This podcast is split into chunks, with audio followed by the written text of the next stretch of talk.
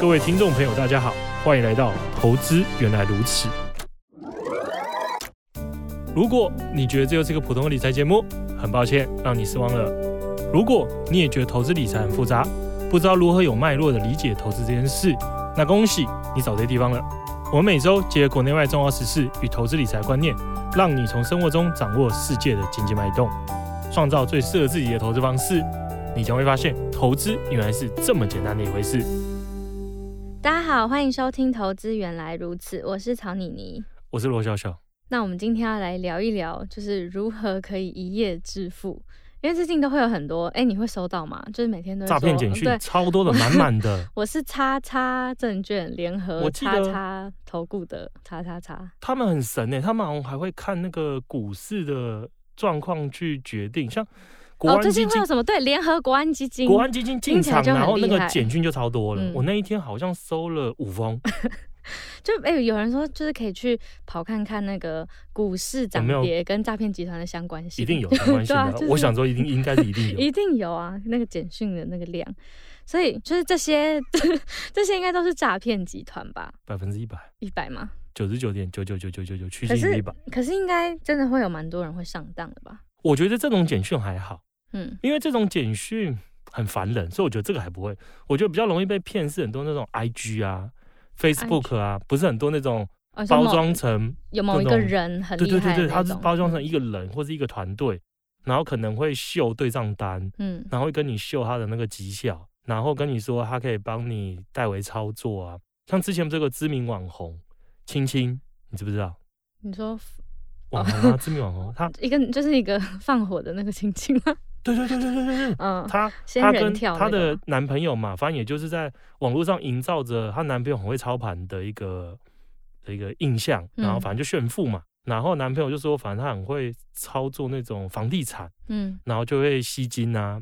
我如果没记错，他们是不是也是吸了十亿还二十亿台币？哦，这都非法的啦，这是不行这么做的。那可是因为很多人看到这个惊人的绩效就动不了啊，那甚至很多人会跟你说，我保证收益。嗯，我可能保证每年给你十趴、二十趴或三十趴。嗯，通常看到保证就就就就没了吧，就假的啊。对，建议大家只要看到保证两字就可以不要看，因为一定不合法吧？保证我我我是跟大家讲是可以保证啊，就是保证你的钱拿不回来啊。好，那哎、欸，还有那个啊，就是最近很多标股群也是啊，对，他就会先把你拉进去，然后就会开始有很多那种，就是很多人秀对账单，然后就说真的有赚，真的有赚，然后还有那种港股。叫你去买那个香港的那种仙股哦，对对对对，然后就是他会给你看很多，你买之前都是真的，他讲的大涨啊，那你买进去怎么瞬间跌九十九个？但那些都是真的公司吧？他是就是他他列的公司都是真的吧？有真真假假，有。其实我觉得这个这个其实很很里面很多陷阱哦。你你刚才问到一句很关键，就是它是不是真的公司？很多人应该都会觉得说，如果背后真的有公司，应该不会是骗我钱嘛，嗯，对不对？嗯，很多人会觉得公司就在台湾这边有登记，他能怎么骗我？嗯，其实这个都有很大陷阱在里面。登记公司没有多困难，嗯，哦，资本额不高啊，应该说。很多这种他会登记成非投资的公司，那还跟你说，你看我是合法登记，所以我可以帮你操作你的资金，你当做入股来我这，那我保证多少给你多少报酬率。很多人觉得，哎，哇，那这是合法的诈骗集团呢？其实他他他很卑劣，他真的是合法登记公司，可是他不是合法登记的投资公司啊。哦，因为如果他要帮你代为操作你的资金，帮你投资。他通常是要在金管会里面有登记的，嗯，他不管是证券还是期货还是投信投顾业务，他都要在有政府里面有登记，有取得执照许可，才能向不特定的大众去做募集，然后收集大家的钱来帮大家做投资。所以，如果在金管会里面有没有登记的，百分之百就是诈骗。他、啊、很多人会说，那可是他是公司啊，对。他在经济部下面登记的公司，他可以登记成卖口罩的公司，他不能经营投资业务啊。所以登记公司不需要说我在就是办什么业务吗？要，所以所以他登记，你看嘛，因为正常投资人不会查，他就查哦，他真的有登记公司啊，嗯，他登记成小吃店啊。那投资人看到不是也会觉得不对吗？私人看到那个保证报酬就受不了哦，对，保证报酬加上说，哎、欸，真的有这家公司，嗯，那就所以，所以我们会建议大家，你要确认的一件事是在政府的网站，就是金管会，金管会里面的政企局里面就有个专门在宣导这个的专专区，嗯，我觉得好像帮在帮政府打广告，嗯、政府应该给我钱才对，很诡异，他就防范非法证券期货业宣导专区，嗯，里面有个完整的清单。在这个清单里面，就是有在政府认可规范下的业者，这些业者才是合法的。那很多人会说，不合法又怎样？嗯、我能赚到钱就好吗？嗯，问题是哦，因为他们可能真的有，就是像庞氏骗局一样，真的是有先收到第一笔、第二笔。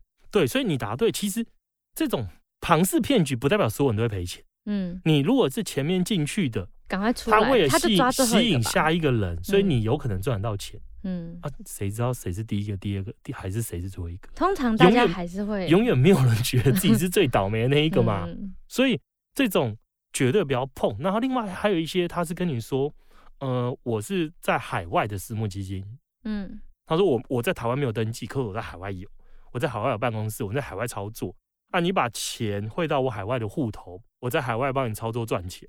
嗯，那他就跟你说。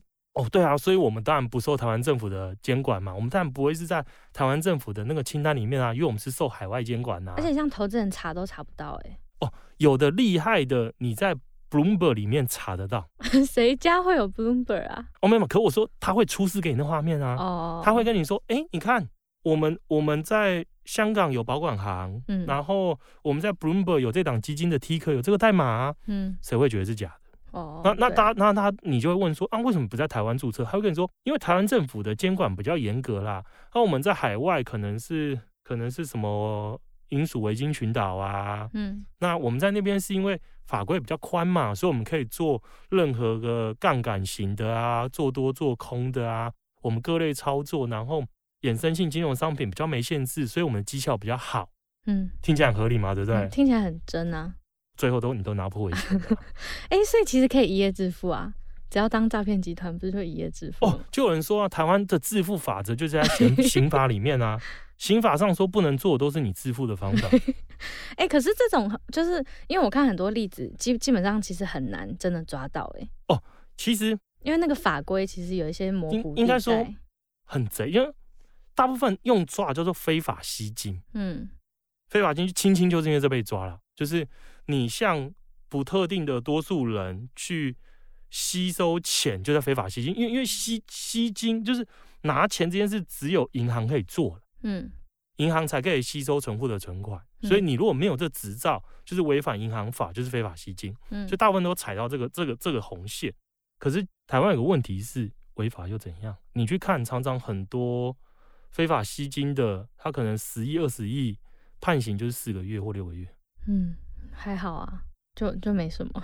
对，所以所以所以这为什么很多诈骗集团这么猖獗啊？嗯啊，可是你不是诈骗集团，你是把钱被人家吸走的人啊，所以你拿不回你的钱呐、啊，嗯、所以才会说你一定要确保你投资的对手方，你你放钱的地方是政府合可，不是合可的，你大家就想这笔钱就拿不回来。哎、欸，那如果有人告上法院都没有找什么亲朋好友代操的话，这种就会被管吗？当然是违法。哦，这还是是违法。欸当然是违法，而且而且我我我一直觉得一点很奇怪，就是大家都觉得相信很多没有什么实机，没有没有真的绩效验证的人嘛。我相信很莫名其妙网络上贴一堆图的，或者是号称什么亲朋好友，相信他可以带给我好的绩效。嗯，你不相信一个正派的金融业基金公司，然后里面一堆的专业的投资团队。会带给你好的绩效。你相信一个莫名其妙的素人可以打败？哎、欸，可是因为他们真的都很厉害，他们很会攻那个人性贪婪的那一面。我就跟你保证啊，嗯、然后一直贴说很多下面会有案例分享说，哦，我要赚多少赚多少嘛，就真的有赚，真的有赚。因为因为正常金融业打不打不过他们啊，怎么可能一天赚这么多钱？可是那个也都是自己写的啊。对，可是很多人就觉得，啊、因为他会觉得，哦，你看这种案例分享，嗯。然后就像是就会反过来变成他们去贴着那个诈骗餐厅 餐厅 Google 的写洗那个评论一样、啊哦，先打卡送东西再吃，不然就是花钱就好了，一堆都五颗星，那、啊、大家就会觉得是真的啊。啊，所以真的可以一夜致富吗？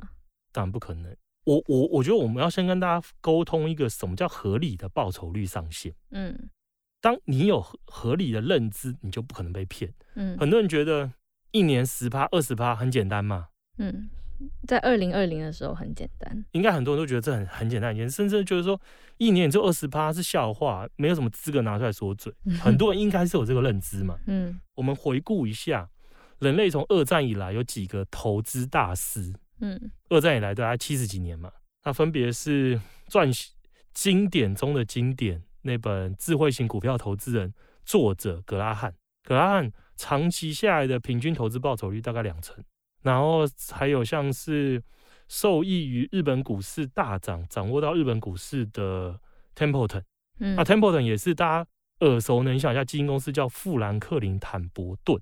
哦，那个坦博顿就是他，哦、对，哦，那坦博顿是被富兰克林跟富兰克林买走了，嗯，所以两家变一家。那那个坦博顿就是他的，哦，Templeton，对，他的话一年的报酬率好像长期哦，我们这边讲他们都是操作十几二十年以上哦，平均下来一年应该是十几趴，十四趴，十四点五，对。然后另外还有一个叫 Peter Lynch，彼得林区也是超级有名的大师，他的基金，他的绩效是最猛的。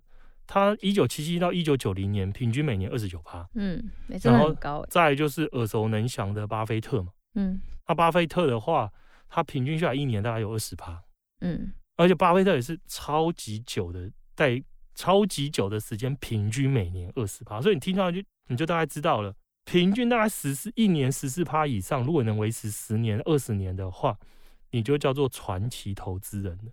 所以基本上现在看到真的都是诈骗。对，所以我想说，大家相信网络上一个不知名的人，连他长怎样都不知道，他的学经历也不知道，一切都是个谜。他可以打败这些人类七十几年历史的传奇投资人，根本不可能嘛。所以我们说，如果跟你保证一年在十趴、十四趴以上的报酬率，一定就是要骗你的钱。可是他们很有可能说，就是这短期啊，就是多头啊，然后就有可能啊。当然，如果时间缩短到极短的话，嗯，因为时间越短，波动那个报酬的波动度就越大嘛，嗯，对啊，有可能今年一年涨七十趴，今年也有可能一年跌六十趴，那他怎么知道今年是会涨七十趴还是跌六十趴那一年？嗯，没有人，没有人可以保证一点事啊，嗯、因为投资的时间拉越长，你的那个年化报酬率的波动度就越小，所以通常越久就越能确认说我大概可以提供投资人多短多好的报酬，嗯，我的误差就越小。可如果时间缩短到越短，那个不确定性是越高，所以越短来讲的话，越不可能保证投资人说我的今年报酬率大概落在多少范围内，根本不可能，因为这违反常理跟常识。嗯嗯，那你刚刚讲这些古人传奇，他们都有没有？他们有没有提供他们的投资法？有，像是第一个提到的格拉汉，他就出了那本书嘛，《智慧型股票投资人》啦，所以他的那本书是很多价值投资人的圣经。嗯。很多人投，很多人会把它看，像是巴菲特跟他的伙伴蒙格也都是受惠于这本书。嗯，不不保证说他们所有操作都按照这本书啦，可是他们从这本书里面获益良多，所以所以他是他是类似教父的概念，嗯，非常了不起。那在那个年代，这些基本面的分析啊，甚至资料取得都比较困难，所以他才能取得这种长期一年二十%的报酬率。嗯，那其实。我们现在面临问题，就因为是工具太多了，资讯太多了。我们现在可取得的资讯跟工具远远超过二战那个时候的投资人嘛。那因为市场是一个效率市场，当大家都有这么多工具的时候，你的这个工具就不可能打败别人嘛。嗯，就像是如果我回到了，我回到十万年前好了，我拿一把枪，一把枪，我可能就可以征服世界嘛。嗯，然后我们就趴在地上。那、啊、我在现在这世界一把枪可能干嘛？每 每个人都有一把枪啊！嗯、我打开新闻，每天都有人拿一把枪出来打人家，好像全台湾只有我没有枪一样。对啊，所以所以这一样嘛。所以在现在的这个世界，现代世界，你可取得的资讯跟工具根本就没用，因为大家都有。那会不会有一些就是合法的投资管道，其实也很有可能会让投资人就是踩雷？应该。我觉得你讲到一个非常关键，因为我们现在一直着重在一点是。你如果找的不是合法的投资管道，你根本不可能会有好的报酬率。你可以预期你的本金会全部消失。嗯，可是如果我找到合法的投资管道，也不保证我会赚大钱。嗯嗯，对吧？因为可能踩雷，因为我找到合法，只是避免我本金瞬间赔光光，陷入庞氏骗局消失嘛。嗯，我合法只是说我避开的风险。那合法的投资工具很多，因为我们刚才讲嘛，在金管会里面，里面其实有证券业、期货业，然后投信投顾业嘛，所以其实我可以买股票，我可以买买一些基金，嗯，然后我可以买买一些合法的一个投资产品。那下一个问题就会是，那我到底要怎么挑选适合我的投资产品，找到长期比较好的报酬率？那这一点的话，我们建议大家可以听我们之前有一集是讨论如何挑选基金。那我们当初是说，其实。回测了这么多的指标之后，找到好基金的关键就是低标准差。那低标准差的概念，其实就是这个经理人他的操作是比较稳健的，他的起伏不太大，就相较于其他人。嗯，像有些人的风格是暴起暴落嘛，市场涨的时候我涨比市场快，嗯，可市场跌的我时候我跌的更多，那长期下来我的。绩效可能很烂，嗯，因为我很会涨，可是我也很会跌，嗯。那有一些像我们号称我们喜欢的低标准差的经理人，他风格就是他不暴涨暴落，不不暴涨暴跌，比较稳定。他不追求涨的时候要涨超级多，可他追求的是跌的时候尽可能少跌一点。因为守住本金才能创造长期的报酬嘛，嗯，哦，这是我们喜欢的，那这也是回测出来之后发现比较好的一个挑选的一个方式跟逻辑。那这个逻辑同样可以衍生到另外一个指标嘛，你要想一想，如果这个经理人他是稳健的，嗯，他不不追涨不杀跌，不暴涨不暴跌，那理论上来讲，他持有的股票应该变化程度不大，嗯，因为。他他就是看好的嘛，他买他看好的。那你看好一家公司，不可能今天看好，明天不看好吧？嗯嗯，不不太可能嘛，不太合理。所以这一类公司，这一类经理人的特性还有一个周转率极低。嗯，我们要解释一下周转率嘛。周转率数字就是它是用百分之多少为概念，概念就会是这一档基金一年以内多少股票会。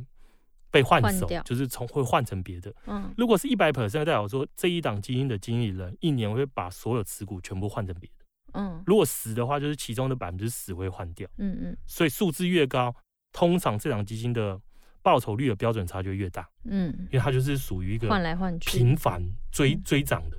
它就是很喜欢，就比较像趋势投资。他看谁涨他就买谁，那谁跌我就把它砍掉，然后买会涨。嗯，那。低标准差的投的基金经理人就是周转率比较低，买了之后就长期持有，也比较偏向我们刚才提到的像是格拉罕这种价值投资人的一个投资方式。嗯、其实巴菲特也是啊，巴菲特啊，然后刚才提到的 Templeton 都比较接近接近这一类的投资人属性。那这些基金经理人是我们喜欢的，那所以它是周转率极低。那这个这一点就很有趣，很多的投资朋友。听到这一点，应该会直觉的做那个吸反射，直觉会觉得，所以这就是 ETF 嘛。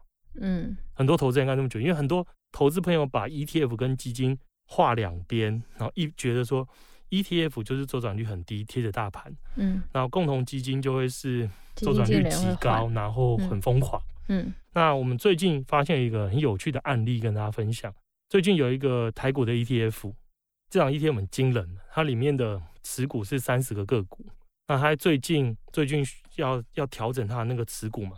他三十个持股里面换了二十七个，超多。对，而且他一一年调三次，他上一次调整的时候是三十个个股里面换了二十个。那他他为什么要这样？是他选的都会变烂吗？他他说他有一套逻辑啊，他要找那个高配息，他要选高高股利高股利率的。嗯，那。股利率的公式是什么？分母是股价，然后分子就是股息嘛。所以通常什么类股股利率很高啊？就是股价跌乱七八糟。嗯，所以他他的他遵照他当初的投资逻辑，所以他就会是很可能会随着市场的大幅变化而大幅调整他的。可他只看配息率吗？他不看这间公司的基本面？他有其他一些指标，但不过我们如果只看最终结果，你就会发现是我的 fuck。